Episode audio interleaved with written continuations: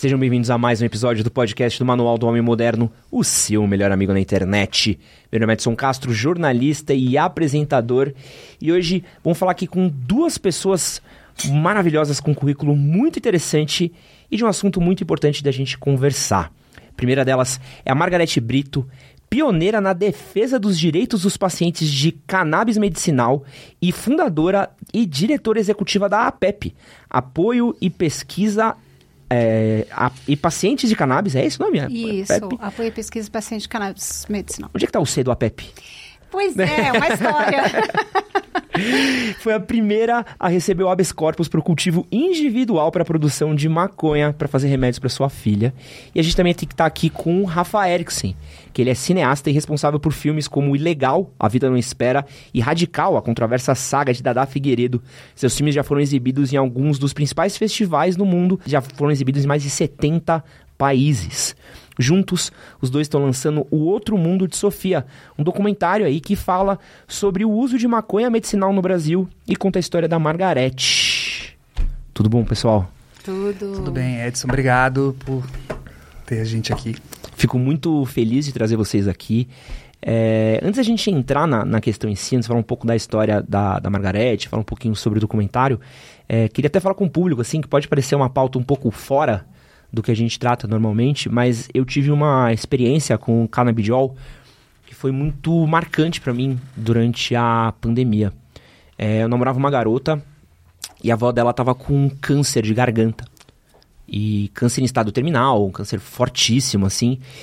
E, e não sei se já tiveram convívio com pacientes de câncer, assim, vai chegando no, um momento que fica muito debilitado, quimioterapia, radioterapia são processos muito invasivos, é, a pessoa tem tremedeira, tem cansaço, era uma dor muito grande, assim, e partia muito no nosso coração ver a avó da minha ex-namorada passando muito mal, às vezes ela estava muito bem, ficava muito mal, e aí a gente conversou com o médico e tal, e descobrimos que o canabidiol podia ser uma solução para ela. É, na época, acredito que não estava legalizado ainda, é, tinha que fazer um corre é, meio dificinho de conseguir achar, onde comprar, onde pegar, com quem fazer e tal. Que ano foi? E isso foi 2020. Já tava, tá? Já tava, já? Já entre aspas, mas a gente vai, pode explicar melhor. É, não, essa é até uma das minhas dúvidas, porque era uma coisa difícil de achar onde pegar, com quem pegar, como fazer. Ainda é difícil, né? Ainda não é uma coisa tão simples, mas ele já está regulamentado, você já consegue encontrar na farmácia. Ah. Já. Apropriado. Mas enfim, enfim, sua história. Não, e, cara, eu lembro a primeira vez que eu vi pessoalmente ela tomando. Era em gota? E era. E, cara, assim, você via coisa que remédio não fazia, coisa que tratamento não fazia, tipo, pelo menos deu um pouquinho de paz para ela. E aí foi uma parada que até tipo, até então, muito na minha cabeça falar sobre maconha era uso recreativo tudo mais. Sempre foi uma coisa meio, ah, tem uso recreativo tal, falo de medicina, mas não sei. Quando eu vi aquilo, eu falei assim, não, cara, aqui tem, um, tem uma coisa aqui. É, eu vi essa coisa, não, não, não me contaram, não li, não, não é, tipo, eu vi o impacto que tem na qualidade de vida de uma pessoa, é, pra família, para as pessoas ao redor. E me tocou muito quando eu vi o documentário e vi é, a história da Margarete que eu olhei e deu para ver muito isso dos outros pacientes também, que também são retratados ao longo do filme, de ver como às vezes é uma coisa que é tratado com preconceito mesmo. É. Com Exatamente. Preconceito e desinformação. No caso específico, eu tive três casos recentes de câncer terminal, assim, na família ou muito perto, assim. É, o último foi do, do padrasto do meu, do meu sócio, que como paliativo e no final, principalmente com câncer terminal, assim, é, é muito pouco, né? Poucas gotas. É. É, o, o, inclusive ele foi foi o Dr. Pedro que ministrou para ele, que é um, um, um, médico da PEP, né? Que foi da PEP e quem forneceu o óleo foi a, a PEP. E nas últimas semanas de vida ali, o óleo foi muito importante, poucas gotas ali para justamente melhorar a qualidade dessa, dessa, desse momento tão difícil, assim. Agora tem uma coisa que é, não necessariamente é o, é o canabidiol, né? O é. THC também, principalmente quando você tem dor de é, né, agravado o, pela é, doença. o câncer, né? Ele também causa, causa dor. Eu não sei qual, quais tipos de, de, de câncer, mas eu vejo, inclusive, por exemplo, para quem está fa fazendo é, quimioterapia, que tem muito enjoo, é, é recomendado, inclusive, vaporizar, porque é, é mais rápido Exato. o efeito, né? Eu tenho falado muito sobre isso, que é, maconha medicinal e maconha de uso adulto ou de uso é, ritualístico é tudo uma, é a mesma substância. Porque quando você pega uma flor né, e você faz a extração para fazer o medicamento, a mesma substância que você usa de forma líquida, né, que tem um, um, um processo dentro do seu corpo, é a mesma maconha de quando as pessoas fumam, é, é, é a mesma substância. O que depende é a planta.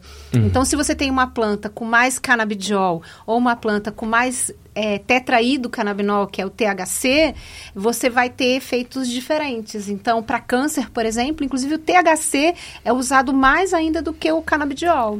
O THC, por exemplo, dá fome também, né? É. E para quem não está se alimentando, eu tenho uma tia, tia da minha companheira, que também estava num estado terminal, pouco, ela tomava uma gota e ela começou a se alimentar, coisa que ela não conseguia é, comer nada, né? Então, o THC, ele é ele é importante. E acho que a gente entra nessa, nessa discussão do o que é o, por que, que as pessoas tendem a chamar remédios à base de maconha de canabidiol, quando na verdade você tem um monte de molécula ali.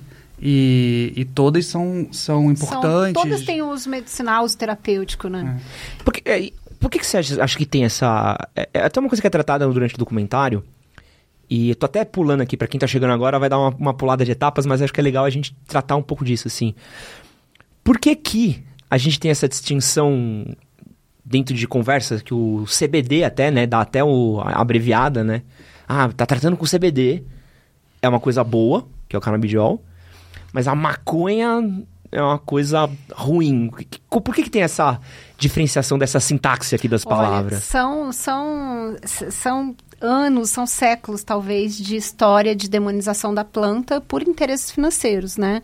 Se você pegar, é, hoje em dia você tem muito acesso na internet, se você digitar lá no Google história da proibição da maconha, você vai ver que, que a proibição, em nenhum momento, ela tem fundamento científico né, por porque causa dependência, nada. Ela tem a proibição é por conta de questões é, políticas, de interesses financeiros.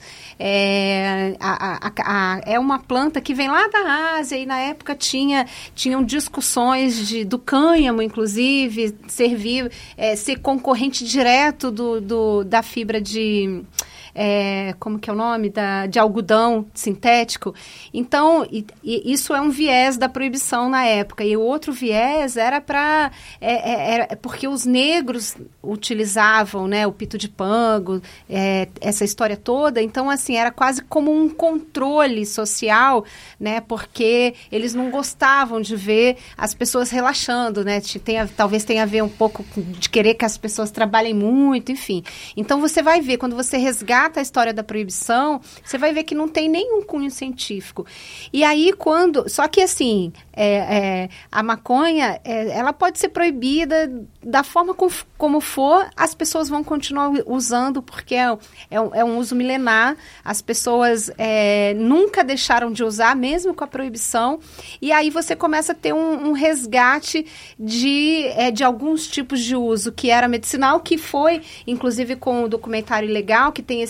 Que o Tarso, que também é, é um dos diretores junto com o Rafa é, meio que copiou essa ideia que estava acontecendo lá nos Estados Unidos em 2014, que era um paciente que tem um caso milagroso, que no caso foi a, Charlotte Fidge, que era uma menina que tinha uma síndrome de Dravet, e que é, é, quando ela descobriu, e era uma família super conservadora, de militares, não sei o quê, e quando ela descobre né, que, o, que, a, que, a, que a maconha podia ser uma alternativa para uma filha dela que estava quase vegetando, ela procura cultivadores lá na Califórnia e e aí você começa a ver a transformação dessa menina. Foi um boom no mundo inteiro. Aqui no Brasil foi a Anne, no México foi uma outra menina.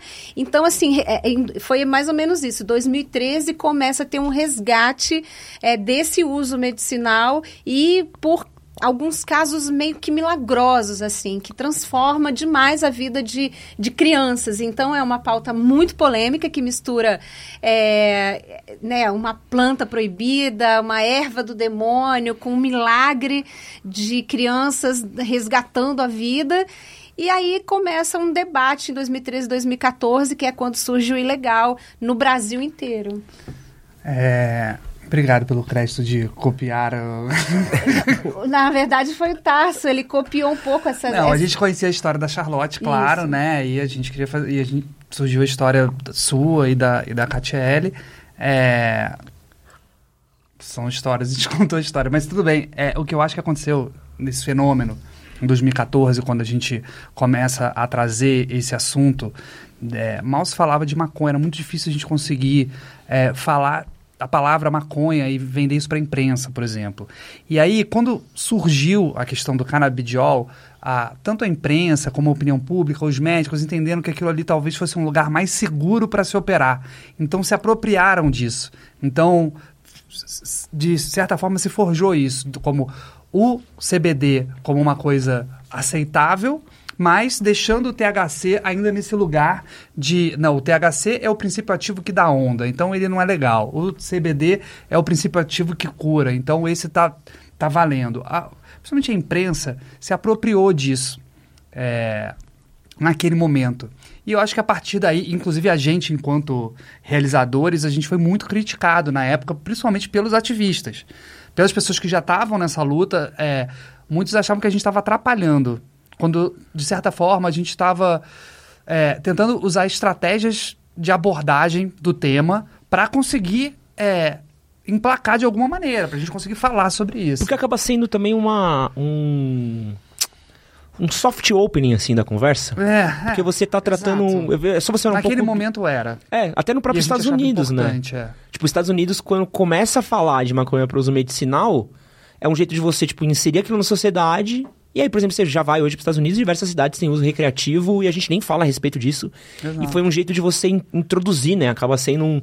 Pô, ó, a gente tá demonizando isso, mas olha isso. Pô, agora você entendeu isso? Olha Exato. isso. É, é, um caminho também, né? Exato. Mas o que a gente buscava na época, assim, era alguma, alguma brecha para a gente conseguir é, tocar no assunto e conseguir fazer com que é, a gente tivesse a abertura que a gente precisava para botar isso em pauta, sabe? É. O Tarso estava fazendo uma matéria para uma revista do, da Super Interessante. Um especial um da especial. Super né? Só sobre maconha. Só sobre maconha. E aí ele estava procurando pacientes que faziam uso medicinal. E nesses pacientes tinha a Sofia, minha filha. Hum. E aí, quando ele me ligou, eu tinha acabado de importar, ainda quando era considerado tráfico internacional, uma seringa de, de, de uma resina lá dos Estados Unidos, de uma indústria.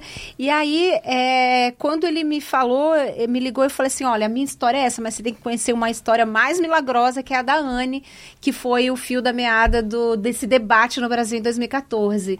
E aí e era uma coisa. Desculpa, Rafa, por, por ter falado copiar. Não, brincadeira. Mas... Mas aí é que foi isso, assim, é que as histórias em todos os países, quando abre esse debate de maconha medicinal, em geral, é por uma criança que tem epilepsia. Eu sei porque, assim, eu acompanhei esse uhum. debate quando, começar, quando começou no México, quando começou... No Chile no teve uma Mass Cultivam, né? Tem é... Toda uma onda. Isso foi uma onda, né? Dessa foi. coisa das mães, assim. De um né? resgate, né? É, de uso é. medicinal. É. Tem uma coisa muito legal que aconteceu naquele ano de 2014, é, a Marcha da Maconha já acontecia, eu acho que 2014 já, já tinha... Não, a Marcha da, ma da Maconha é de 2010. Anos, de 2010, né? é. né? Tinha quatro anos. Acho que é mais antigo, né? É mais Talvez. antigo, acho que quando eu tava na faculdade tinha já é, a Marcha da Maconha. É. Mas enfim, é, naquele ano de 2014, a gente tinha lançado o curta, que a gente chama de legalzinho, que depois saiu longa, uhum. legal. E naquele ano, no Rio de Janeiro, capitaneado pela Get, as mães abriram, e acho que uma articulação do Emílio e tal, do Emílio Figueiredo, que é um advogado antiproibicionista, lá do Rio, muito importante nesse, nesse universo, é, as mães abriram a marcha da maconha. Foram na frente. A comissão de frente era de mães, um monte de carrinho, né? E todo mundo vestido de Roxinho, roxo, que, que é a cor, cor da epilepsia. epilepsia. Foi lindo demais naquele momento, assim, porque era uma Foi. ruptura. E era justamente uma primeira conexão, né? Entre o Foi. movimento social, os ativistas e quem estava trazendo essa pauta pelo viés medicinal. Eu tenho um. Eu acho que essa, essa expressão maconha medicinal, ela está envelhecendo mal. Porque ela justamente ela elitiza o, o, o aspecto da maconha como se tivessem duas maconhas. A maconha que é medicinal, que é ok, a gente pode andar para frente, e a maconha que não. Ainda é, e ainda é piora, e o mercado consegue piorar isso, porque o mercado chama de cannabis.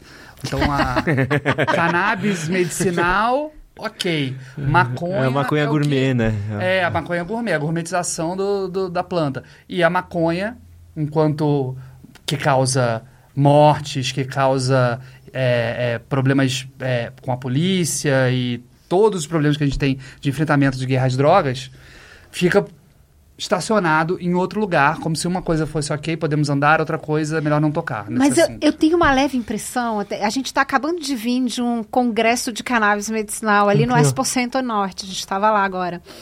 E, e assim, é, um, é uma coisa assim, desculpa, é, é muito impactante, assim, para não dizer horrorosa. Mas é, porque eu acho que interessa, inclusive, a indústria demonizar a maconha de uso adulto responsável. Porque a hora que legalizarem né, esse, a, a, erva em si, a hora que você puder plantar na tua casa, eu acho, talvez o lucro deles diminua. Ou a expectativa de lucros que ele já tem é. não seja quanto ele, como, como eles imaginavam, né? Porque é uma planta. Né? Então, se você trabalha com educação, né? se eu chego e falo para você assim, olha, essa planta aqui, ela é rica em canabidiol. Você pode plantar e você pode fazer uma extração que não é. Não, ninguém está inventando roda de extrair, porque a gente, com a indústria farmacêutica, a gente perdeu o hábito de usar a planta como remédio. Uhum. Então, a cannabis, eu acho que ela volta nesse cenário para dizer: olha, nós plantas também somos, né? Inclusive tinham indígenas lá no Congresso falando sobre isso. E eu, assim, tudo bem, né? Que é um ambiente super mega capitalista ali. Corporativo, de, assim. Corporativo, de querer colocar o índio, eles vendem o índio, né? Que nem o meu marido fala, assim, cara, Che Guevara, ele vende Che Guevara, camisa de Che Guevara, boné de. Então, assim, o capitalismo toma conta de tudo. Então, ele obviamente quer tomar conta da planta, né? Então, estamos nós aqui na Resistência tentando informar, pelo menos, né? Fazer o nosso papel de informar que é uma planta e que a gente tem que trabalhar com educação. Existe o uso abusivo de drogas? Existe. A gente tem que falar sobre isso? Tem. Mas é, eu acho que é, a gente tem que agir com honestidade. Né? A gente tem que falar o, né, o que é uma planta e que não é do demônio, não e, e, e que pode ter uso adulto responsável, assim como o, o uso abusivo eventualmente tem que ser, é, tem que prestar atenção. Eu quero falar um pouquinho, até para a gente entender um pouquinho do, da relação dos dois e um pouco do trabalho dos dois, sobre a história da Margarete. É, como é que você, Margarete, entrou em contato com o canabidiol e como é que foi é, o com processo... A com a cannabis, desculpa, com a maconha, com a maconha medicinal, quem quiser, que, quiser saber. Como é que foi que você conheceu, entrou em contato com ela? E como é que foi o tratamento com a sua filha? Então, foi em 2013, setembro de 2013. A minha filha tem uma síndrome genética rara e estava meu marido à noite lá na internet. De repente apareceu para ele uma menina que estava fazendo uso com excelentes resultados. E ele me acorda no meio da noite me dando essa notícia. E aí no dia seguinte eu entro em contato com essa família americana, que era uma menina que tinha exatamente a mesma doença da minha filha mesma síndrome genética. E aí é, eu, eu entro em contato, consigo uma amostra grátis. Quando essa amostra grátis está chegando para mim, demora uns 10 dias para chegar, eu começo a entrar em contato com um monte de gente. E aí começam a vir respostas de pessoas que têm alguma relação no Brasil com política de drogas. Porque não existia médico, não existia ninguém que soubesse nada sobre o uso medicinal da cannabis. E e aí foi quando foi assim que foi a minha relação com, com o uso medicinal, né? Já tinha tido, tem amigo, quem que não tem um amigo, né, um ou outro que faz uso adulto responsável.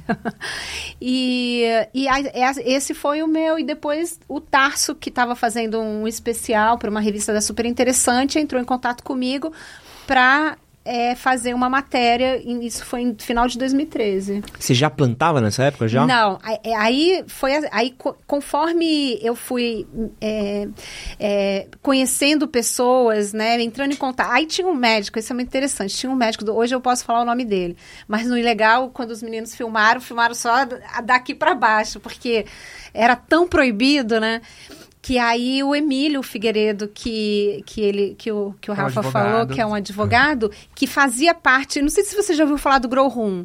Não. Grow Room é uma plataforma muito antiga de cultivadores que, que não querem alimentar o tráfico, então eles plantam para fazer o uso adulto responsável da erva. E nessa plataforma tinham ativistas que é, ficaram sabendo da reportagem e entraram em contato comigo tal.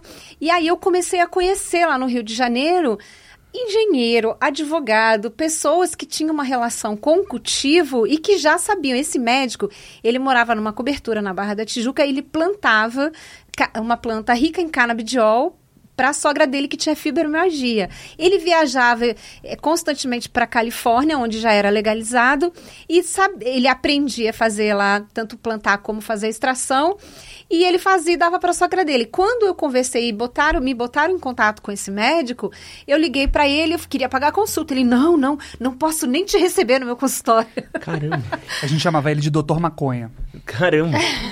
e aí... Eu... Agora já pode falar o nome dele? Agora já pode. Ricardo, Ricardo. Ele tem um orgulho hoje em dia de falar sobre isso.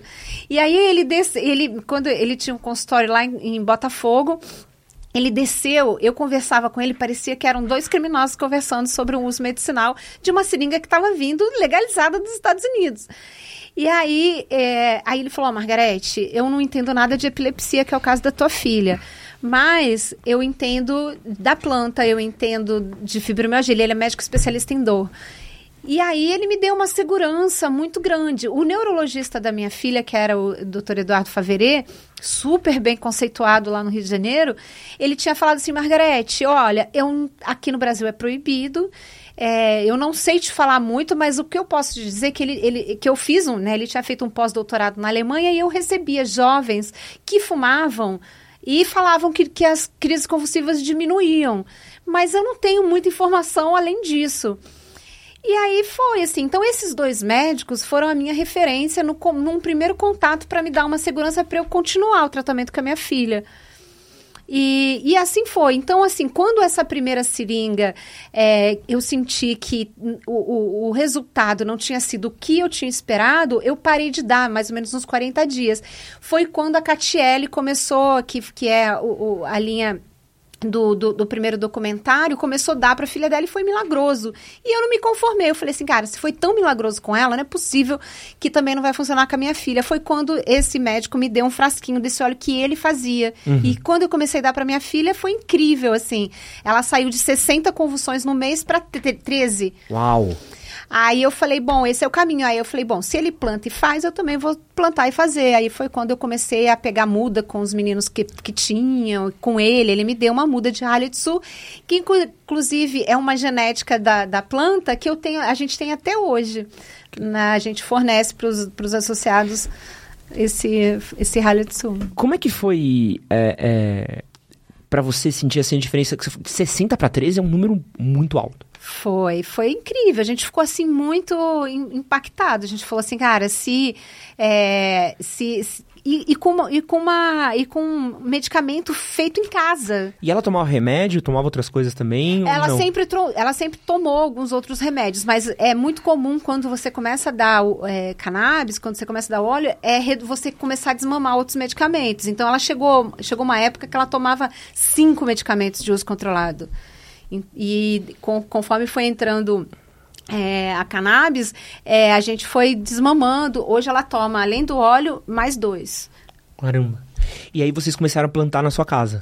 A gente começou a plantar em casa. Em 2016, nós fomos a, a família que teve o primeiro habeas corpus no Brasil para cultivar em casa para nossa filha. E ao invés de uma varanda gourmet, tinha uma varanda fazendinha. Fazendinha. tinha uma varanda. É o que aparece no filme lá na cena, que é Sim. um, um resgate do, de uma reportagem do, do jornal Hoje. hoje, né? É. Cara, e, e como é que era? Porque que deve ser um, um, um rolê, assim, pros vizinhos, até. Pois é, todo mundo me pergunta isso, assim, mas foi tão natural pra mim, assim, eu, eu acho que... Fala, Rafa. A Get, pra Get, tudo é natural e tudo é simples. Acho que ela tem uma visão é, de que as coisas. E o Marcos, que é o marido dela, ele, ele mesmo fala assim que ele ficava desesperado, porque a Get queria botar as plantas na varanda pra todo mundo ver. E o Marcos, calma aí, gente, né? A gente É, a pode gente ser preso por causa disso. A gente tinha uma estufa que tinha luz, né? Aí eu abria a estufa de noite e a gente morava num prédio com uma varanda para outras várias varandas, né? Ele, você tá maluca? Você vai abrir isso daqui? Todo mundo vai saber que a gente plantou maconha. Eu falei, Marcos, daí qual o problema? Eu tento fazer esse media training com ela há anos, que é assim, Get, as coisas não são fáceis como você vê. para qualquer, pra qualquer ser mortal, isso é, uma, é, é muito arriscado, corajoso e tudo mais. É, para você, parece, né, a a Get tem uma visão, assim, de, de, acho que de enfrentamento. Acho que, na verdade, a gente está falando sobre enfrentamento e a Get não, não foge essa luta, nunca fugiu, desde quando ela, ninguém sabia quem ela era, ninguém sabia que a filha dela é, usava maconha para como, como remédio, como óleo, e ela já estava plantando e botando, expondo né, na varanda para o desespero da sua família. E é engraçado isso que o Rafa fala, porque todo jornalista que vem me entrevistar, eles querem uma coisa, uma desgraça, um medo, um negócio assim. E aí eu. O jornalista quer conflito, né, Edson? É, porque não- é, é a coisa do cotidiano, né? Eu, eu, eu, por exemplo, se aqui, se alguém me falasse que um vizinho meu cultiva maconha, eu falo, meu, Você ia lá pedir um aonde? pouco. Não, eu ia querer saber, eu quero ver, eu quero, eu quero dar uma olhada. Até mesmo os ami- amigos meus que cultivam, eu sei de amigos que são, cara, diretores de agências de publicidade, Aham. caras que fazem contratos com marcas family friendly maravilhosas. E o cara fala, meu, ninguém sabe, ninguém fala a respeito, ninguém nada, porque se isso aqui é uma coisa que pinga ali, eu sei que eu perco um contrato, às vezes, por uma besteira. Total real isso. E é um... Será? Até Inclusive hoje, medicinal. Eu tenho amigos, no- amigos, assim, acho que todo mundo é meu amigo, né? Mas eu tenho conhecidos que eu converso que são pessoas famosas e que é, não querem nem falar de uso medicinal porque perde contrato. É, é, difí- é uma coisa, é difícil, né? Acho que tem um. São. A maconha por si só tem um tabu muito grande. Sabe por que isso? Porque como isso se deu? Desde a proibição lá nos anos 30, lá nos Estados Unidos, começou uma onda de contra-propaganda. Uhum. Isso tem sido feito nas últimas oito, nove décadas. É, Eu, eu sempre falo isso, que a gente fez o ilegal. Quando a gente fez o legal, o legal não foi o primeiro filme de maconha. Né? Você tem o Quebrando Tabu, que é muito importante, do Fernando Grossen. Você tem o Cortina de Fumaça. Você tem uma, uma série de filmes que vieram antes e filmes que vieram depois. É, não vai ser um filme, não vai ser o Mundo de Sofia, o outro Mundo de Sofia, que vai mudar uma cultura tão forte. A gente vai precisar, talvez, de décadas, assim como a gente teve uma contra-propaganda de décadas, que é conhecida como Reefer Madness, que era a campanha que era feita lá nos Estados Unidos, e que passou por vários governos, várias ideias, do Nixon ao Reagan, de todas as é, é, maneiras possíveis de influenciar a cultura. É, a gente não vai mudar isso em dois anos, né? A gente vai mudar isso em dez anos, que a gente já está nessa, nessa, nessa batalha aí. Então, é, eu acho que a gente precisa de muita informação para mudar, porque a gente está mudando a cultura. E para mudar a cultura é uma coisa muito difícil, né? É, você, não, você não baixa uma lei e muda a mentalidade das pessoas, né? Você não, não vai ser a PL 399 que vai mudar a cabeça das pessoas. Ela pode Aliás- mudar os mecanismos. Mas a cabeça das pessoas não vai ser mudado por conta de uma canetada. Isso depende de da gente amadurecer, saber falar sobre isso, conversar de maneira é, é, contundente, profunda, sem. Tem uma questão geracional também, né? Eu vejo. Por exemplo, eu cresci nos anos 90. Acho que a primeira vez que eu ouvi a palavra maconha foi com o Planet Hemp. Que pra, pra minha geração foi uma coisa que foi um impacto muito grande, assim. Tipo, pra música, quem tava na MTV, as próprias discussões do D2 tudo mais. Na sequência veio. Eu lembro do Quebrando Tabu, acho que eu já tava na faculdade, de ter assistido pela faculdade também. E eu vejo, por exemplo, a minha geração, dos meus, entre meus amigos, se a gente fizer uma festa aqui em casa, provavelmente alguém acende um baseado em algum canto. E não é uma coisa, pelo menos no meu círculo, não é uma coisa que as pessoas olham e falam, nossa. Não, é uma coisa tipo, ah, o maluco tá fumando lá, deixa lá tal. Então tem uma questão geracional também, né? Talvez a gente vá precisar ainda de um. Mas, por exemplo, os meus pais. Eu acho que não, Mas viu? depende, por exemplo, minha sogra É. nos anos 60, Rio de É Janeiro. que tinha isso também, né? É Posto tinha 9. isso também. É. Eu, eu, eu fui, eu nasci, eu nasci aqui no subúrbio de São Paulo e onde a maconha era absolutamente marginalizada. Quem fumava maconha Sim. era maloqueiro. Era ou, né, era pessoa assim, não, não era bom andar com essa pessoa. Quando eu, quando eu vou morar no Rio de Janeiro, começo a pegar praia no posto 9, você vê assim que as pessoas mais cult, todas as festas você vai, todo mundo tem alguém fumando maconha. Se não é a maioria. Então você vê, assim, a- e- e, tipo assim, é, pessoas. é, te- existem guetos, né, de, de relação é, com a maconha. Eu acho que é por aí, mais ou menos. Eu acho que também a gente acaba.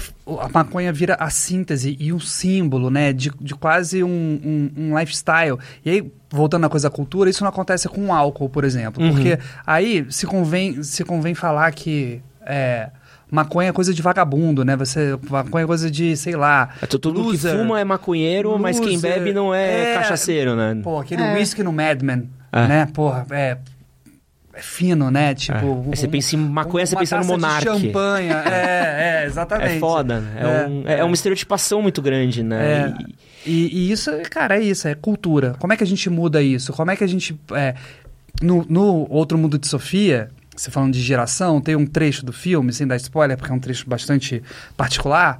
É um, um- uma mensagem de WhatsApp de uma senhora de 77 anos, falando: Ó, eu sou, eu sou uma senhora, eu tenho 77 anos, tô, tô tendo uns Trimilix na mão, nas mãos, e meu médico mandou eu procurar o óleo de vocês e tal.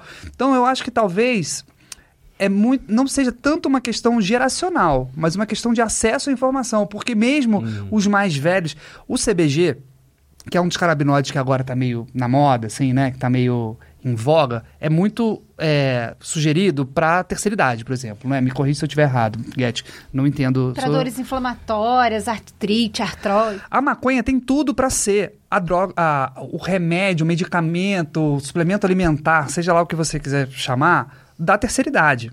Então, eu não acho que seja uma questão de geração, porque quando ela, já- é, eu digo, eu brinco com a minha mãe que o, o- o- minha mãe hoje em dia ela é paciente da PEP e ela toma diversos óleos, ela toma extrato CBG, CBD, THC, tudo.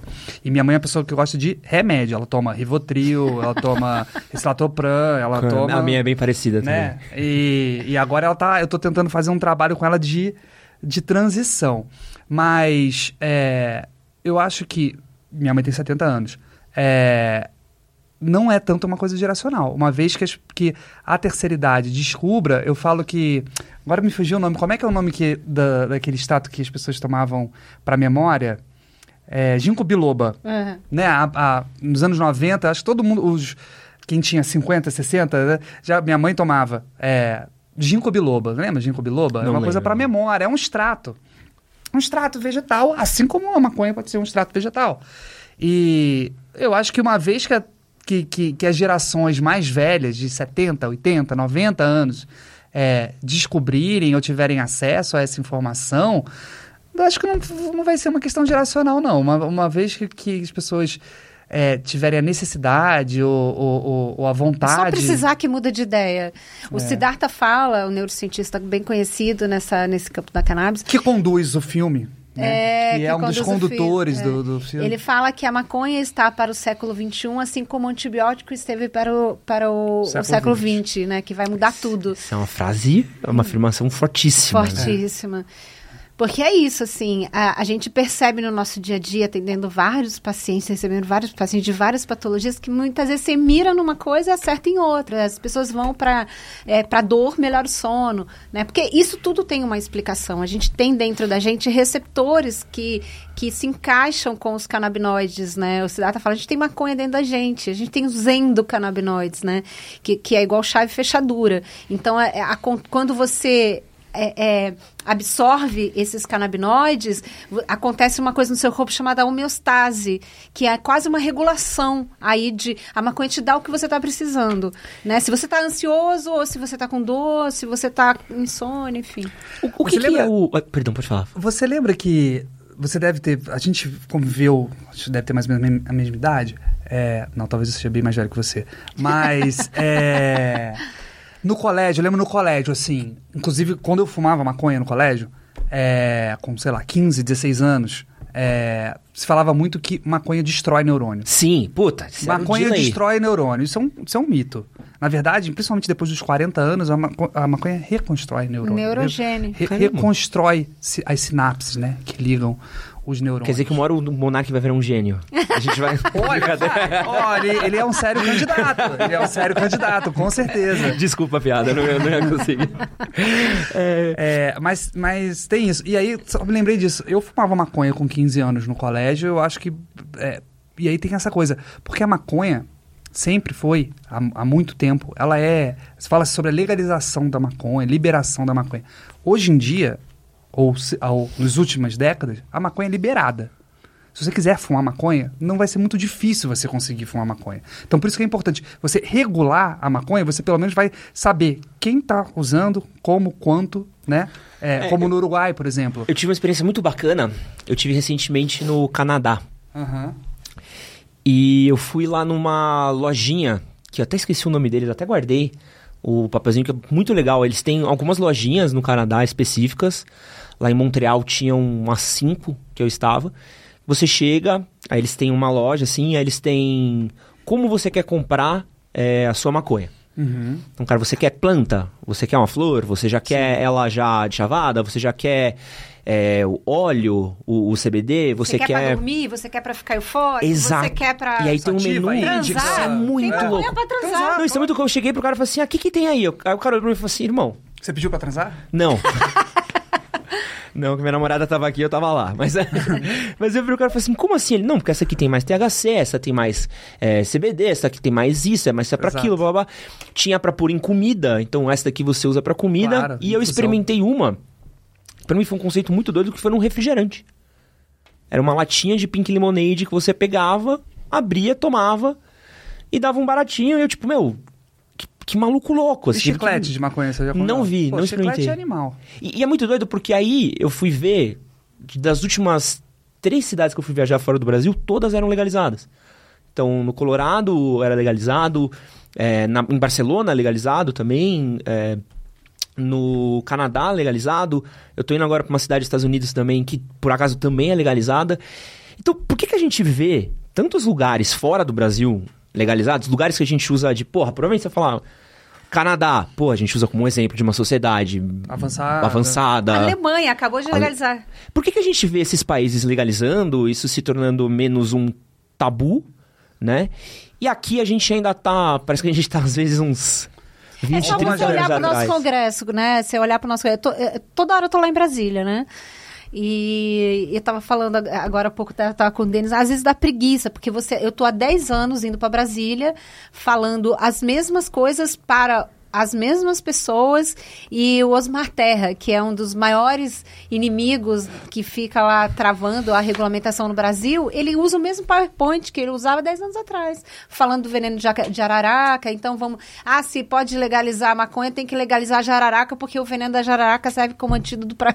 Eu juro O que ele fala isso. O deputado Osmar Terra, que é talvez a síntese do maior proibicionista no Brasil, durante a pandemia ele era contra a vacina, por exemplo, ele tinha estatísticas muito é, alucinadas sobre, sobre a questão da vacina e da própria pandemia, de que a pandemia não existia, um negacionista ferrenho, assim. E aí, para mim, aquilo ali era meio assim, "Pô, você- mas se ele nega isso e ele nega o, o- o uso da, da, da maconha. Pra tinha alguma coisa ali que não dava liga. E a única liga que tem é assim, indústria farmacêutica.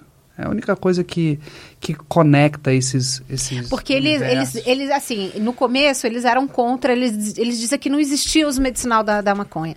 Depois eles viram que cresceu muito o número de pessoas que falavam e não tinha mais como ele negar. Aí ele falou, então, agora que ele é, ele é a favor, desde que seja molécula Sintética. sintetizada vindo lá de fora. Não podemos falar em plantação, porque isso é um absurdo.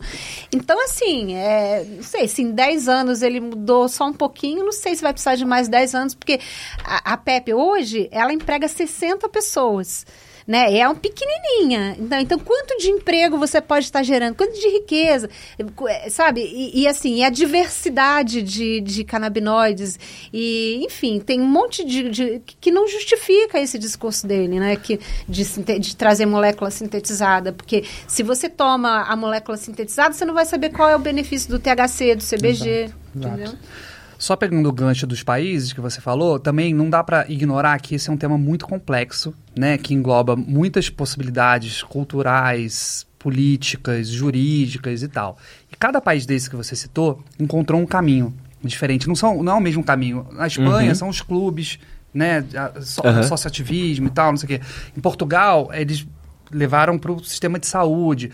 Nos Estados Unidos já é business total ali. Então, cada país vai ter que encontrar a sua solução. O Brasil, não, não dá para pegar um modelo do Canadá e falar assim, vamos fazer aqui.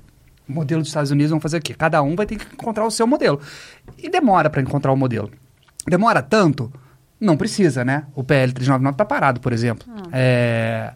Então, a gente precisa discutir, a gente precisa avançar. Talvez a necessidade de a gente ter mais filmes, da gente falar sobre isso, é para a gente conseguir avançar com essa pauta e não deixá-la parada. Porque as forças... É conservadoras ou que não querem é, que esse. É até engraçado falar conservador porque maconha, é, enquanto negócio, é pauta de gente conservadora e você vê isso no nesse congresso, por exemplo, da que a gente acabou de que a gente está participando ali. É isso, é, não tem não tem lado. Quando a gente está falando de grana, não tem lado A e lado B. E quando tem doença também, não tem. E quando tem saúde também não tem. Então quando é que tem? Quando a gente entra na moral, nos costumes, né? Quando a gente entra em temas que são sensíveis. E não dá para ignorar que o tema é sensível e querer passar por cima. O que a gente tem que buscar é diálogo. A gente faz isso. No filme, no Outro Mundo de Sofia, a gente vai conversar com o pastor Henrique Vieira, que é uma força é, evangélica, progressista, mas que a gente entende que é uma maneira da gente. Como é que a gente conversa com quem é, não está apto a, ou disposto a conversar sobre essa pauta por motivos religiosos, por exemplo? Porque não acho que deveria ser um impedimento. Israel, por exemplo, é o maior pioneiro do, do, do, do estudo de, de maconha no mundo. O professor Rafael Mechulam, meu xará, que morreu recentemente, é o, o, o principal é, pesquisador que descobriu pela primeira vez lá, que separou né, os, os, as moléculas e, as, e, os, e os canabinoides e tal. E Israel, obviamente, está tá ligado com, com, com a religião, com, com é o um Estado de Israel. Um, um, governo super conservador. E lá, a maconha é uma questão de saúde liderado pelo Ministério da Saúde. Isso a gente é pode usar louco. esse modelo? Não sei. A gente pode usar o modelo americano? Não sei. Isso é muito louco. Quanto mais eu viajo, mais eu volto para cá. Nesse assunto específico, parece que a gente está com uma uma venda, uma né? venda, né? Mas olha, nos outros países é difícil também. Se pensar que na Holanda, que era historicamente conhecido como o principal, o primeiro país a legalizar o consumo, tal, não sei o quê, era muito mal explicado também, porque eles legalizavam os coffee shops para você fumar, mas não era legalizado o cultivo. Acho que não é legalizado até hoje. Aonde? Na Holanda. Ele tem um embrólio ali é, que é, não é. Eu nunca fui para lá, mas eu já ouvi muita gente que fuma em coffee, coffee shop. Não, não, lá é permitido desde os é. anos 80. Ah, tá. O problema é como é que essa erva chega lá? Tem a... E a erva do, do Afeganistão, ela vem do Afeganistão. Não, tem grandes vem... indústrias na Holanda que plantam. Agora, mas, mas durante esse, esse período, eu estou parafraseando o, o livro O Fim da Guerra, do nosso tá. amigo é, Dennis Burgerman, que é corroteirista do, do filme. E ele viajou, para fazer esse livro, ele viajou o mundo inteiro olhando para essas iniciativas. E a Holanda, por ser pioneira, ela tinha essa questão, que também era frágil. Ah, não sabia. Era liberado nos coffee shops, mas ninguém sabia como é que essa, como é que essa maconha chegava lá. Porque essa era meio uma... É, don't ask, don't tell. Né? Tipo, vamos deixar quieto, sei lá como é que ela se resolve. Isso tudo para dizer que são problemas complexos e cada país vai ter que resolver de um jeito, e não quer dizer que esses países se resolvam da melhor maneira. Não quer dizer que os Estados Unidos, que é super federalizado e tem é, diferentes leis é, em cada estado, e cada um está fazendo de um, de um jeito, é, sirva para gente, ou sirva mesmo para eles, porque... É, não, lá de... tem um, a questão da fronteira é muito louco. Eu estava lendo sobre a cidade que eu vou, tipo, você não pode cruzar a fronteira De estado, né? de estado É, claro, levando nada, claro, porque claro. senão que é tipo. Você vai de um estado que tem uma regulamentação para um estado que tem outra. Como é que você controla isso? Num estado, né? É. Você não tá falando de país. Nem, nem de né? país, né? Você vai passar por uma alfândega pra você ir do. Tipo, sei lá, da Califórnia pra não. Você não tem. Exato. Isso é difícil, né? É um- Exato, exato. E como é que é hoje o, o canabidiol de uso medicinal? Ele é legalizado? A gente pode usar, Pra pode quem comprar? tem dinheiro, é. Desde 2015. Caramba! Ah, Essa luta que, que de- dessas famílias em 2014, é, um, um dos primeiros é, ganhos que a gente teve foi a regulamentação pela Anvisa, né?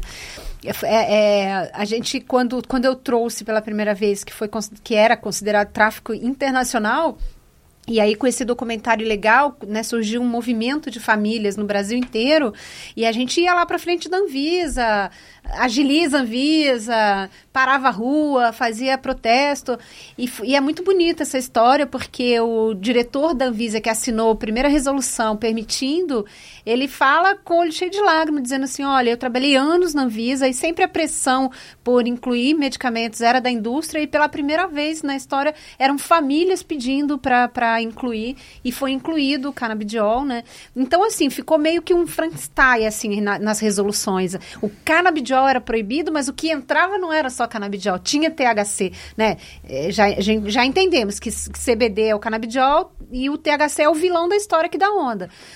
A gente, a gente, o canabidiol entrou, depois de um tempo en- entrou o THC, mas a planta cannabis sativa, ela continua proscrita, proibida numa portaria da Anvisa. Tá, então. Isso é muito complexo. É complexo. Então, tecnicamente, tá liberado a substância CBD, que tá junto com o THC dentro da planta. Só que a planta é proibida. Só que a gente não, não pode plantar a planta aqui. Exatamente. Da onde vem isso, então? Dos Estados Unidos, na maioria, Porque é uma- 95% vem de lá. Por isso. Uma planta pode ser rica em CBD. E aí você tem, né, os diferentes sementes e tal, e você pega uma planta rica em CBD. Essa discussão da Anvisa de 2014, por exemplo, era tão bizarra que em, em certo momento, é o que aparece no filme, um diretor, o, o diretor da Anvisa pede vistas do processo, ou seja, ele pede mais tempo para analisar, porque por mais que você tivesse um extrato rico em CBD, ele ainda teria traços de THC. Então, por conta disso, ele ainda seria uma coisa proibida ou proscrita. Agora, qual é a porra do problema de ter traços de THC numa planta? Porque é uma planta e essa planta tem, deve ter centenas de canabinoides. Tem né? centenas de canabinoides. Então, é, é, é- é por puro preconceito no sentido. Você conseguiu entender? Eu entendi. Não, né, não, eu tô entendendo. Porque, Porque, é, um- é importante para quem tá ouvindo a gente, porque se você não entender as pessoas. porque é uma questão complexa, né? Tipo, de, complexa. de- muito, de muito. como. Pô, liberamos um remédio, só que a gente não pode fazer o remédio aqui. Então, É. basicamente, pô, a gente vai comprar de gringo. É, é esse, Em dólar. essa é minha, uma das minhas maiores lutas. Estamos porque, atrasadíssimos Não já. faz sentido, porque assim, todo o dinheiro de óleo importado que a gente, a gente gasta volta para os Estados Unidos. Entendeu? Se a tua mãe, qualquer pessoa hoje for comprar um, um produto que vem lá de fora, que é o que é permitido, né? Porque você pode até manipular aqui, mas a, a matéria-prima tem que vir lá de fora porque você não consegue plantar. Então, o- a, a grande luta é pelo plantio aqui no Brasil. E o lá de fora é Estados Unidos, Colômbia, na China está se plantando, é, vem de tudo quanto é lugar. E o Brasil que poderia estar se beneficiando, o Brasil não é um país do agro, Aham. o Brasil que poderia estar se beneficiando disso, gerando emprego e fazendo, é, criando esse mercado de uma maneira é, Saudável. saudável, com reparação histórica, com, com é, é, mecanismos que, que não ignore a proibição, né? Porque não adianta, de um lado, essa planta estar beneficiando uma indústria e os pacientes e uma cadeia, e, por outro lado, continuar matando a nossa é, juventude periférica. A gente precisa olhar isso como um- uma coisa só. As Uma pessoas- pessoa vai presa, a outra está lucrando pela mesma planta. Já pensou isso? Isso é, mu- é exatamente o que a gente tá vivendo agora. Não é? É. E, e vocês na PEP, vocês têm uma plantação. Temos. Como é que. Porque isso. Essa é a parte. do- Vocês precisam muito ver o documentário, que essa parte é uma loucura. Eu ia assim. falar pra botar uma foto, mas não bota foto. Vai ver o documentário que é muito melhor. Pô, porque por a, gente favor. tem- a gente mostra a, a fazenda inteira de muitos. Isso é muito louco, assim, porque veio. Na hora dessa parte do documentário, eu tava. Eu sabe com essa cabeça? Eu falei, "Hum, eu- meu, que doideira. A, a plantação, ela é. Legal? legal? Então. ela tem altos e baixos de, de legalidade e segurança jurídica, porque é, dentro dos, dos, tribunais tem juiz também que é a favor, tem juiz que é contra. Puta, então tem um ativismo jurídico aí também. Tem também. Nossa. Tem também. Então, assim, a gente entra, ganha, daqui a pouco a Anvisa e a União recorrem a gente perde. Aí a gente recorre, a gente ganha, aí vai e perde. Então, é cheio de altos e baixos o, o processo. Quando a gente é, vai, começa o projeto de plantio lá, a gente está com uma decisão, com uma liminar, falando, ó, vocês podem tudo, pode plantar, extrair, pesquisar, fornecer, transportar. Aí, de repente, a liminar cai. Isso daí fala. Para mim, esse é o alto do filme. Assim. Sim, nossa. Spoiler, é. chama. Spoiler. Não, é, essa, essa parte daí é maravilhosa, é maravilhosa. O Manuel, que era um, que é o coordenador, que a gente, que a gente tem uma, uma parte no Rio, que a gente atende as pessoas, e ele ficou lá para tocar esse projeto, porque eu não podia, a gente, eu e meu marido, a gente não podia ir para lá. E assim, sempre foi muito. É, a gente sempre foi muito. A gente conversava muito, ó. É ilegal, pode acontecer isso, tal, tal, tal. Mas você tem que acreditar. Você acha que o que você está fazendo é, é, tá certo, a gente tá ajudando um monte de gente, então eu tinha que convencer todo mundo pra nego louco ficar lá. Isso é muito louco, cara, porque você e, tá... E ficar lá e trabalhando numa fazenda de maconha que pode ser invadida pelo tráfico, pode ser invadido é pela polícia, pode ser invadido por, é, é esse é um segundo... por maconheiros em geral. Eu devo ser muito boa de convencer as pessoas, porque eu convenci. Porque esse é um segundo ponto, né? Porque o, o, o primeiro tem esse ponto da polícia, que eu acho que é. Cara, a qualquer momento pode cair a liminar. E vocês têm. Não, tinha caído ali. Sim, é. Vocês têm literalmente. É, gente, pra vocês entenderem, é, um, é uma plantação de maconha. Não uma é fazenda, um, uma é, fazenda de maconha com muita maconha. uma fazenda com pés de maconha, assim. Pique os sinais, aquele filme Sinais de erva. Isso. Tipo, e tem esse risco da polícia, então vocês podem ser presos. Mas eu li essa semana uma notícia que saiu de uma plantação de maconha que foi invadida por criminosos. Amigo nosso. E foram roubados. É, você não, você não, não viu? Não vi. Porque também tem esse risco, né? Não, detalhe, gente. Estava acontecendo lá no, em João Pessoa é, a semana de integração das associações de cannabis, de Puta. maconha. Era uma semana, era de segunda a sexta. Aí tá, tinha, inclusive, um diretor da Anvisa junto. Eles eh, tinha toda uma programação e na sexta-feira eles estariam indo para levar todo mundo, eram umas 30 pessoas lá para conhecer a plantação em João Pessoa, que inclusive é maior do que a nossa. É, quando eles estavam faltando, faltando, sei lá, meia hora para chegar, os rádios tocando, avisando que tinham, acho que parece 10 pessoas, ah, bandidos com fuzil armado, levaram 80 quilos de erva da, da associação. E estão pegando. É foda, porque tem esse Foram ponto pre... também. Metade foi preso. Ah, graças a Deus. E estão pegando ainda uma coisa que é. Medicinal. É, é, Pra tratar é pra fazer criança. remédio. isso é muito bizarro. Aí que eu acho que a gente tem que ter seriedade. Porque vão- isso pode inviabilizar uma plantação? Não, né? Não, não, isso não deveria ser um problema. Isso aí é um problema de segurança. É, tem que resolver a segurança, não tem que resolver a plantação, Você não né? pode jogar o bebê com a que água se- do banho, né? é, o, É. que, o que se diz hoje em dia é assim, como é que você vai plantar... Hoje Mar Terra fala isso. Como é que você vai plantar maconha? Como é que você vai plantar maconha num país que a gente não vai ter como fiscalizar e regular isso? Melhor faz a fiscalização e regulamentação. Não- não- você não vai deixar de plantar maconha por causa disso, entendeu? Eu acho que tem a coisa do Tostines, do... É. Tostines acho que não é uma referência, né? Não, do, dessa época, não. É, tá sempre Do ovo fre- da galinha, é, acho que o ainda ovo a funciona. galinha, assim. é, é, enfim, eu acho que a, a lógica ela é meio invertida, sabe? Tipo, o- isso que aconteceu na Brace é, não pode ser de forma nenhuma usado como impeditivo para você ter uma fazenda de maconha. Acho que isso é muito importante. Porque pelo lado do- da, da indústria, ele vai olhar para você, tá vendo? Não tem condição de, de plantar maconha porque pode sofrer isso. E a, e a, e a indústria, quando a gente está importando, a gente não vai ter esse problema. Porque a gente está vindo trazer lá da China. Então, mas isso, o problema não é isso que, que vai invi- inviabilizar uma fazenda. Isso aí é um problema de segurança, resolve a segurança. Ponto, acabou. Né? Eu acho que. E É. segurança é dever, até onde eu sei, do Estado, certo? É, Lá a gente fazia, a gente faz, a gente conversa muito com, as- com a comunidade do entorno, a gente emprega muita gente da comunidade do entorno, né, interior do Rio de Janeiro. É um local, né, onde tem muita gente que está precisando trabalhar. E com as autoridades, a gente vai no- no- no- nos batalhões de polícia civil, militar, prefeitura, a gente Isso chega deve lá. ser muito louco. É bem divertido. Como é que você chega numa delegacia Você vê, E você fala- vê isso no e- filme, né? É, não. "Ô, tô querendo, eu, eu sou plantador de maconha, eu tô querendo ir na delegacia aí pra, Não, mas Pra dar um alô. pra dar um alô. É, tem uma plantação de maconha, vem que dá um oi pra você. Isso é muito louco. Mas você sabe, eu vou te falar uma coisa. Esse ativismo é, de gabinete, digamos assim, é, eu, talvez eu tenha continuado insistindo porque eu vi que não é difícil você convencer as pessoas quando você mostra os resultados. É muito. é, é, você não tem argumento, as pessoas não têm argumento quando você começa a mostrar que o trabalho é sério, que você começa a mostrar é, que tudo tem QR Code, que não, a possibilidade de desvio é muito pequena A planta que for desviada, você consegue você identificar consegue qual é. identificar, entendeu? Quando você começa a ver, a- eh, as pessoas começam a ver a quantidade de pacientes que estão sendo beneficiados, ele vai falar, não, para tudo. Quantidade de gente está empregando, não, para tudo.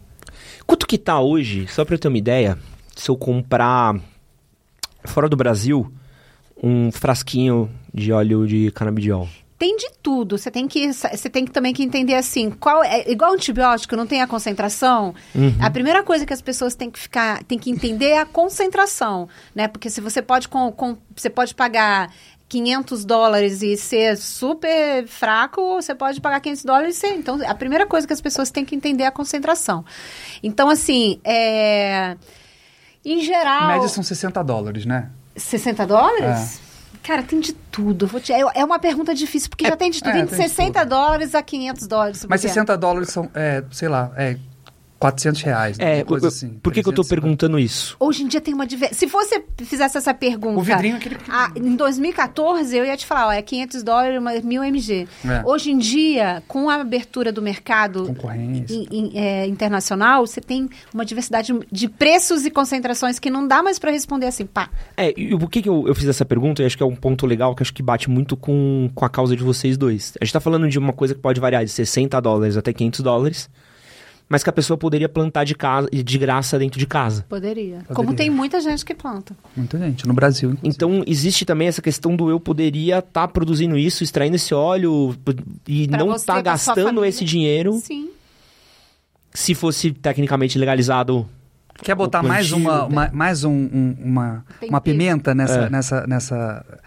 Por que a indústria farmacêutica também demorou tanto a atinar para isso? Porque a maconha, em teoria, já tentaram aqui no Brasil, ela não pode ser patenteada como um remédio. Planta não pode ser A planta não pode ser patenteada. Então você justamente você pode fazer o seu próprio remédio, a associação pode fazer, né?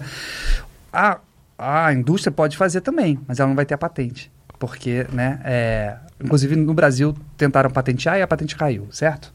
É, então, frente a todos os medicamentos que a indústria está ali vendendo, que ela tem patente só ela pode vender, porque a patente é dela, né? Então... Fora que existem pesquisas sérias dizendo que quando, que é, nos Estados Unidos, por exemplo, reduziu muito o consumo de outros medicamentos quando legalizou a maconha. Por exemplo, opioides. Porque o opioide lá nos Estados Unidos virou É a um... tal da crise de opioides, né? E a, e a maconha pode ser justamente um redutor de danos, enfim. É, é louco, né? Porque a gente precisa levar esse fator. Porque a farmacêutica que tá aqui no Brasil, ela não é brasileira, né? Quando a gente tá falando de uma farmacêutica, provavelmente ela tem braços em outros lugares do mundo. Tem muitas farmacêuticas já operando aqui, né? Ontem eu estava ouvindo no congresso, são, sei lá, 60 pedidos de, de coisa, já tem quase 500 Produtos diversificados. produtos diversificados de. Lá de fora. Lá de É fora. um mercado já- bilionário. É, porque o cara já traz o dele lá de fora, só que a gente muito paga em dólar. É, tem muito importador, tem muito... E sabe qual é o pior?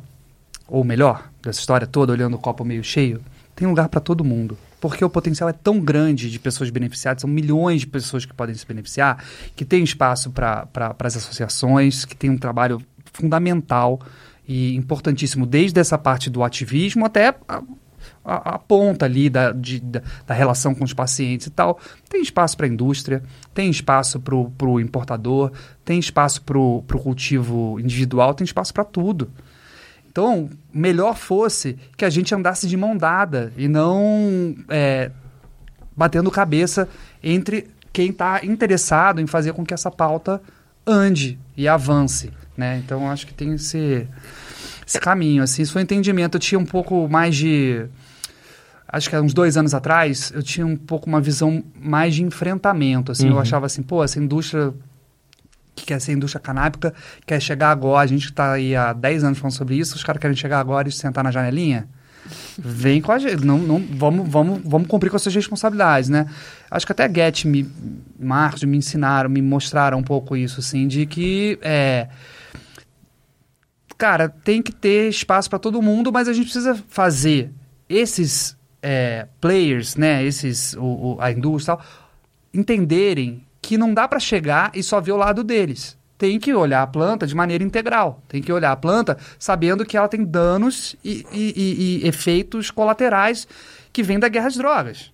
É, eu queria abordar esse ponto da, da, da questão da guerra às drogas, porque acho que quem já chegou nesse momento aqui Tá interessado. já deve ter comentário de, pô, mas o que você compra pra fumar é o que arma, arma o cara do fuzil, que vai assaltar a gente, que vai matar a gente, que vai não sei o que, blá, blá, blá.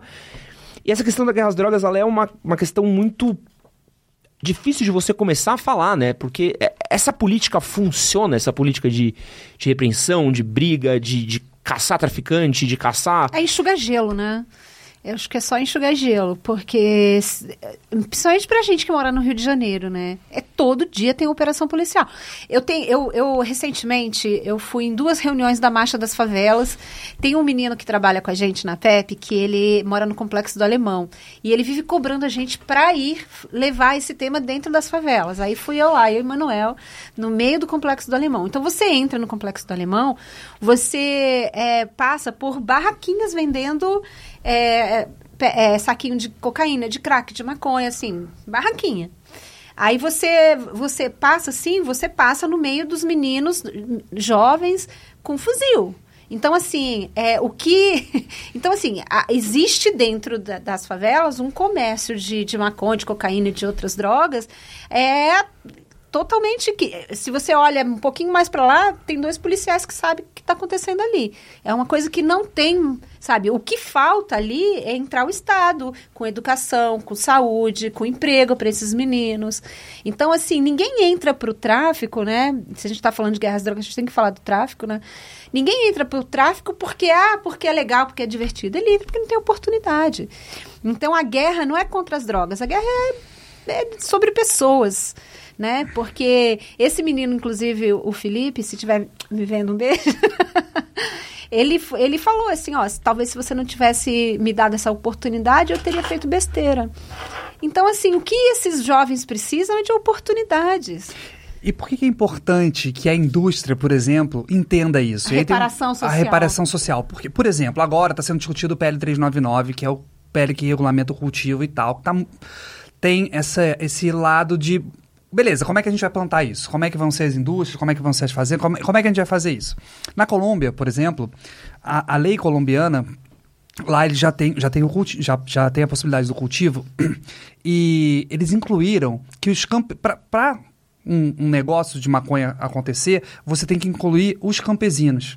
Ou seja, essa é a maneira de fazer reparação histórica.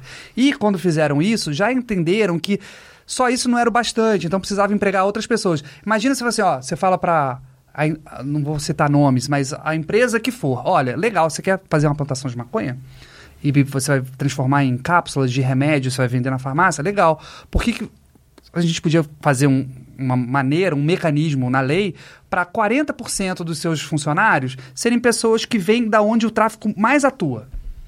E aí você dá seu jeito de fazer isso. Vai ser bom para o negócio, ele vai dar no relatório de, de responsabilidade social e vai ser uma empresa ESG, como as pessoas gostam de dizer, e pode ser bom para todo mundo. Se a gente tiver uma boa, é, uma boa vontade de entender que não é só olhar um lado da história, todos os lados podem se beneficiar. E aí, como é que se desmonta uma guerra que está armada há décadas no- no- na minha cidade, no Rio de Janeiro, por exemplo? Não vai ser pro dia para noite, mas você começar a tirar o dinheiro que o tráfico movimenta e a maconha é um, é um, é um, um Produto um importante. produto importante dentro dessa cadeia, você começa a tirar isso e você começa, junto com isso, você começa a dar oportunidade para essas pessoas dentro dessa própria indústria. Já pensou que legal que seria? E aí a gente vai estar beneficiando gente. Então é tudo uma questão de como que a gente vai fazer isso. Se a gente olhar só para um lado, a gente vai resolver meio problema. E a gente tem um problema inteiro para resolver. É, é muito louco que chega até. E aí, teoria conspiracional minha aqui também, mas acho que também faz um pouco de sentido. É, porque aqui em São Paulo a gente, não, a gente tem um PCC, né? Uhum. E aí, que, que é um, esse é um outro problema bom. de- Outro Não, São Paulo é tão foda, gente, que até o. Porque antes era comando vermelho, né? Uhum. Ah, Mas só que o PCC entra, os paulistas entram, eles organizam. É, não é, pa- parece ter habitolado nesse pique, né? Não Queria, é? queria É, porque lá no um Rio de Janeiro, burocracia, é. né? Comando Vermelho, Terceiro Comando, Amigo dos Amigos, Exato. Milícia, do polícia. Mano, É, é, tudo. tudo. Aqui não, aqui é burocratizado, aqui É. tem, tem formulário, né? Mas é, é muito louco porque você consegue ver, por exemplo, o quanto que o PCC cresceu a ponto de. é, e aí também não posso fazer nenhuma grande acusação de fazer parte de bases de governo também. Lá no de Rio é bases de milícia, estrutura. né? Então Rio. é uma questão de até que ponto tra não é interessante pro próprio tráfico também A proibição. a proibição. Claro, pra quem interessa a proibição. E o tráfico não é no, na ponta ali. É o grande traficante. Porque É. o grande traficante, onde que ele tá? Ele tá na- na- na- no Paraguai. Ele tá na- na- nas fazendas, ele tá. O grande traficante não é o cara, não é o dono do morro. O dono do morro é um veículo. E ele passa e ele muda. E você né? sabe que me veio na cabeça aqui muito engraçado, né? Porque a indústria agora ela está fomentando o, algumas, al- algumas ONGs dentro da favela para para fornecer medicamento dentro da favela. Aí eu fui lá visitar uma dessa, de- dessas eh, moças que, que, que, que toca lá, uma ONG com autista, não sei o quê, que, que essa indústria está doando, que na verdade esse doar é judicializado e quem paga é o Estado, a gente que paga que ela fala, eu não posso falar de cultivo aqui dentro da favela. Ela fala. Então, assim, é, é bizarro isso, né? Mas é isso, assim, a guerra às drogas é uma guerra contra pessoas, né? E quem, quem- a gente quando você entra dentro de uma favela, você percebe que é tudo pacificado, que quem tira o- a tranquilidade é quando a polícia entra, né? Isso é muito bizarro. Isso é muito bizarro. muito traumático. Eu, eu moro em São Paulo há 20 anos, né? E morei no Rio de Janeiro até os 25, 24 anos. É, pô, você crescer no Rio de Janeiro, é, é, seja lá onde for. Eu era um garoto da Zona Sul, morava em Botafogo, assim. Mas qualquer pessoa que, que cresce no Rio de Janeiro, em qualquer lugar, ela convive com isso que a Guedes estava falando, que é, são as metralhadoras do, do carro de polícia que passa do seu lado. Um lugar que, que as pessoas andam com, com, com a metralhadora para fora do carro não é um lugar que, que a gente é trau- a gente tem trauma de guerra. Né? Qualquer cidadão no Rio de Janeiro tem trauma de guerra, porque a gente vive num estado paranoico de guerra, onde um tiroteio, eu não tinha aula na minha escola, porque tinha tiroteio no Dona Marta. E era normal, assim, era, quase, era meio feriado, assim, ah, hoje não vai, porque, ah, nem vai, porque tá tendo tiroteio e tal. Caramba. É, porque diferente de São Paulo, São Paulo você tem o Tem cinturão. escola que tem bunker. É. Tem escola que tem São bunker. Paulo você tem o cinturão das marginais, né? É. Que meio que, que É, tá, tá mais. Tá lá pro fundão da leste, tá mais do- da ponte pra lá. Aqui o- os centros ainda são muito. Tirando o Morumbi, Exato. que acho que é mais. Uma, uma região que tem um. Você já viu essa foto icônica do Morumbi? Das varandas. Das varandas, que é icônica, icônica, icônica. Claro. Aqui você não tem. É difícil você ter que passar, por exemplo, por um morro, por uma grande É. Então você não vê se- metralhadora no É. meio do, Você não vai ah, é, passar da, da, da consolação pro, pro, pro, pro, Pro Jardim. jardins Mas e vai ver alguém com não. fuzil, entendeu? Dificilmente. No Rio de Janeiro você vai. Sacou? Você vai de Copacabana pra Ipanema, você vai passar pelo, pelo, pelo Cantagalo, você vai passar pelo. Vai pro Leme, vai do Chapéu Mangueira. Tá tudo ali, tá tudo junto. Você tá em Botafogo, você tem o, o, o- Dona Marta. Não que esses lugares, não quero criminalizar esses lugares de forma Sim. alguma. É, agora, o- esses lugares são lugares controlados historicamente pelo, pelo, pelo tráfico, por esse, por esse comércio que está sempre, hoje em dia, pela milícia, principalmente na Zona Oeste e tal. É, sem querer criminalizar de forma alguma esses lugares. Mas ele é parte intrínseca da, da cidade no Rio de Janeiro. O que forma uma sociedade paranoica. Uhum. Né? E tudo isso é fruto do proibicionismo. Simples assim. É, porque o, o proibicionismo, é claro, a necessidade faz o, o- o ladrão. Se não tivesse proibicionismo de drogas, porra, o mercado ilegal seria o mercado de armas, ou seria o sequestro, ou seria. Isso é inegável. Porém, drogas, você tem um. O, o- comércio de drogas é muito lucrativo, muito rentável. Então, é, é uma Porque maneira. seres humanos precisam de drogas. Exato, porque é remédio. E, e- e mesmo no, no, no uso recreativo, Drogaria. também é remédio, entendeu? Drogaria.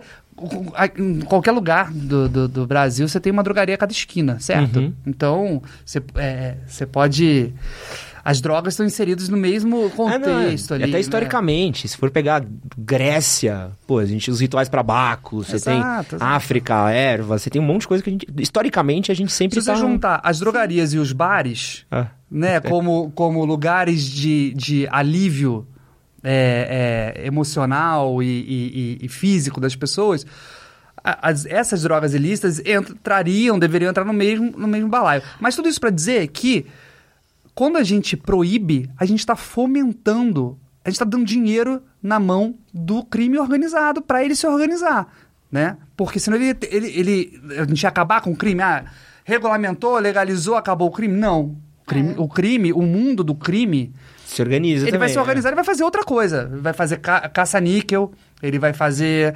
Mas aí você vai ter que encontrar outras maneiras de combater isso. No caso da, da, da guerra às drogas, pô, você tem um mecanismo muito fácil para resolver isso, que é... Ele só existe porque ele é proibido. Uma vez que ele não for proibido, né? O proibicionismo da- do álcool, lá do Al Capone, lá dos anos 30, acabou do dia para noite nos Estados Unidos. E acabou o problema não acabou, né? Mudou o problema, que daí virou, eles usaram, virou a guerra às drogas que a gente conhece hoje em dia. Aham. É, mas é, se você desmonta esse nó, pelo menos você vai desmonetizar, usando a palavra que a gente está no YouTube, você vai desmonetizar radicalmente é, e, e talvez diminuir. E aí você pode ter contrapartidas com, com oportunidade vindo dessa, dessa própria indústria, né? Você tem um monte de coisa para fazer. O negócio é a gente conseguir botar isso na mesa, botar para andar e... É, resumo E- com a frase da proibição nasce o tráfico. Exato. Guete, para quem quiser é, é, conhecer mais o canabidiol, querer é, da maconha medicinal, da própria maconha, para tratamentos, tratamentos de ansiedade, tratamentos de epilepsia, tratamentos de câncer, que nem a gente conversou, por onde começar a, a buscar esse tratamento? Olha, você pode entrar no site apep.org, lá tem bastante informação, APEP, apep.org. É, converse com seu médico. A primeira coisa que eu peço para as pessoas, cara, converse com seu, pergunta pro teu médico, né? Não custa perguntar. É, lá a gente só fornece mediante uma receita médica. Então, se o médico que está tratando você, que já te conhece, é, que, quiser se aprofundar, melhor. Primeiro porque vai aumentar mais um médico com esse conhecimento. Digo mais, pergunte não, provoque o seu médico. Porque se ele não Provoque. tiver as respostas, ele pode ir atrás delas. Ele pode ir E atrás. hoje em dia está cada vez mais fácil E para a classe médica. E tem muitos cursos, né? inclusive na APEP a gente tem cursos porque a gente faz para médicos com imersão. Inclusive a gente leva os médicos lá para a fazenda para visitar a fazenda, para ele entender a seriedade do trabalho. Então, se ele não, se o, se o médico que está tratando a pessoa eh, não quiser falar sobre isso, o ideal é que procure um médico que tenha esse conhecimento para orientar eh, o paciente sobre o que ele precisa, o que ele está buscando, se é, se é o caso de fazer uso tal medicinal da cannabis. E a gente tem alguma perspectiva de. Hoje o cara pega a prescrição médica com o médico dele, entra em contato com a PEP, consegue o óleo. Existe alguma perspectiva, algum norte da gente ver o canabidiol no SUS? Sim, tem. Já tem, né? No SUS, só que é o importado. Em geral, é, a gente na PEP também tem um programa de hipossuficiências de isenção. Então, assim, ninguém que precisa, que não tem dinheiro, também é, a gente deixa de atender. Então, a gente conversa, pergunta, tem assistente social que, que vê qual é a situação da pessoa. Mas hoje, é, aqui no, no, no estado de São Paulo, o Tarcísio, ele fez um projeto de lei que está sendo implementado agora, é, que Exclusivo de canabidiol, ou seja, não engloba os outros canabinoides. A gente não sabe se ainda se vai ser o full espectro, que tem outros canabinoides que tem um pouquinho de um traço de THC, ou se vai ser o purificado. Mas é isso, assim. Mas essa sua pergunta também é espinhosa, porque daí quando a gente entra no SUS, é aí que a indústria farmacêutica está muito interessada, porque É. daí é no, é no Dinheiro. Aí é, aí é a escala grande, né? escala, escala o, o negócio. Da onde, e aí a nossa pergunta é, da onde vai vir? Não o frasco, mas da onde vai vir a maconha, a planta que vai entrar nesse frasco? Vai ser Pra onde vai esse dinheiro? Pra onde vai esse Quem dinheiro? tá pagando? Quem tá pagando essa conta? Vai ser É tudo você. grana gringa? Vai ser tudo... Esse dinheiro volta, entendeu? Uhum. E por que não a gente produzir aqui? Por que a gente não tem um monte de fazendas como a da Get, como a da Pep, produzindo remédio e gerando receita aqui dentro? A gente não é um país, uma potência ag- agroindustrial? Por que não? O que, que impede isso? Que que, o que que atravanca esse, esse, essa, a possibilidade que a gente tem de ser uma sociedade melhor para todo mundo, né? E Rafa, você que está indo aí, teve o ilegalzinho, a versão Legalzinho que eu- curta. como eu chamo. É, teve já o Ilegal, A Vida Não Espera, a gente teve agora o Outro Mundo de Sofia. Qual que é a importância para você de continuar contando histórias sobre a proibição da maconha, guerras drogas é, e, e o estado como as coisas estão hoje? Acho que na minha profissão, cara, é, muitas vezes a gente não escolhe as histórias que a gente conta, né? Eu gosto, eu sou cineasta, eu gosto de contar histórias, gosto de contar histórias que eu possa ter um ponto de vista sobre elas, seja ela qual for, né? A gente estava conversando antes, eu fiz o documentário da Da Figueiredo que conta a história do, uma história da cultura do Rio de Janeiro, do surf ali, do skate, do punk na cidade ali nos anos 90, 80 e tal. Já contei histórias sobre imigrantes, refugiados, enfim, de tudo, de tudo um pouco. Já fiz, tem filme meu no Netflix sobre sertanejo universitário. Pra você ver. É, mas é, eu adoro contar histórias, mas algumas histórias você não escolhe. A história co- escolhe você. A história escolhe, me- a- essa história me escolheu. Eu acho que por algum tempo eu propositadamente me afastei dessa história, porque eu também não, não achava que eu devia só ficar fazendo filme de maconha, né?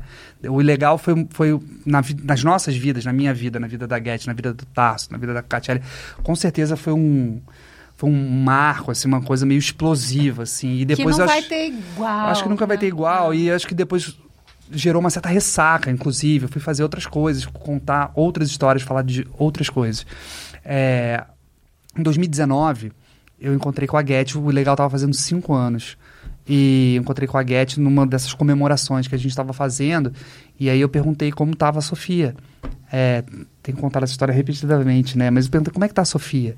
Ela disse, "Ah, a Sofia tá bem, tá numa fase boa e tal, tá lá vendo a gente, observando o mundo. E aquilo ali me pegou assim, falei, caramba, a Sofia tá ali olhando para essa história, como é que é isso? Como é que eu e de cara já pensei, como é que eu posso contar essa história cinematograficamente? Já vi ali a, a história me escolheu, assim, sabe? Eu acho que eu, eu tem uma coisa muito engraçada sobre isso.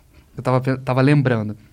E aí logo veio o nome, né? Por o nome O Outro Mundo de Sofia é simplesmente porque a Sofia se chama Sofia.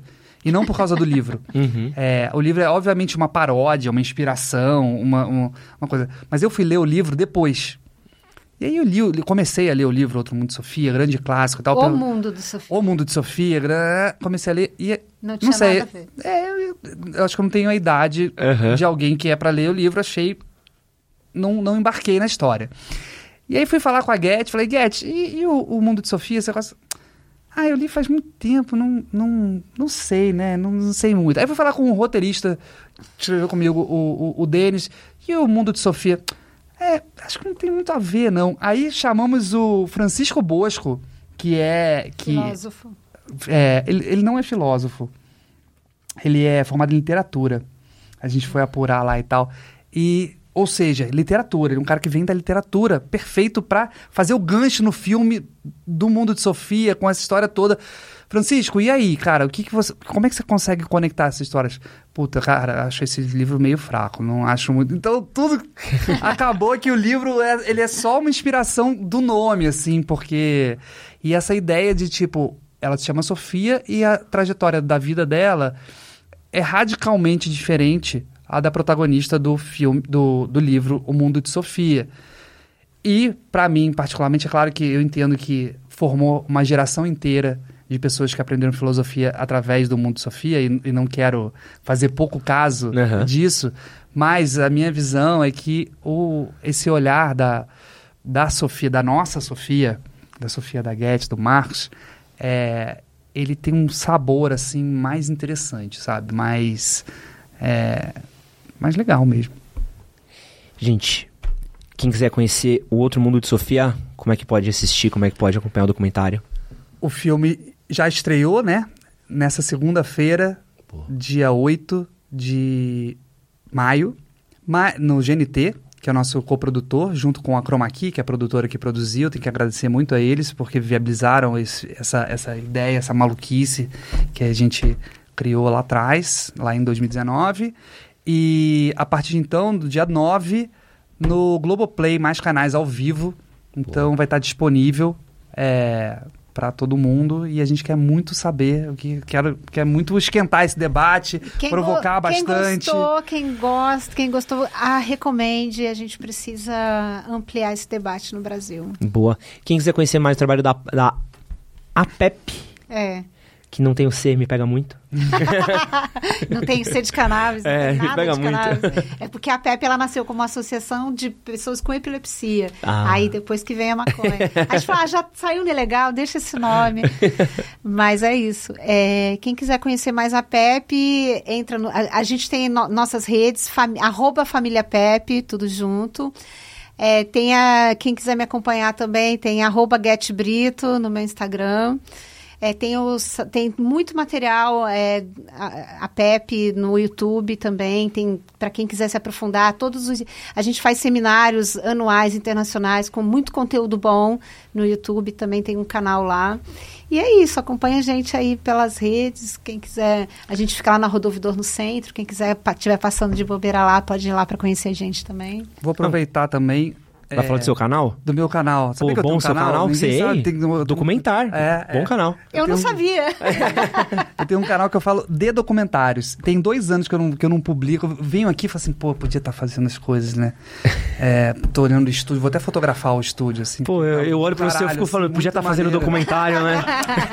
Mas eu Programa tenho, do vizinho sempre vai ser. eu tenho um probleminha que eu parei de fazer. Eu fiz uma, uma outra produção muito importante. Eu produzi duas meninas. Então eu tenho gêmeas, Ah, assim, é. nas- tem de 10 meses. Nós gêmeas ainda? Gêmeas, então não, não- Essa produção. Essa produção aí Essa é... produção tá me tirando. Assim que eu conseguir me desvencilhar disso, talvez eu Nunca tenha você vai uns. conseguir se desvencilhar É, eu sei, mas sei lá, se tiver um tempinho, eu vou ter um estúdio. Sair das fraldas, aqui. né? Pelo menos. Aí eu vou te chamar, Edson, pra você ir lá Fechado. conversar no, docu- no documentar com a gente. Beleza, ó, com o canal documentário, dicas de documentário.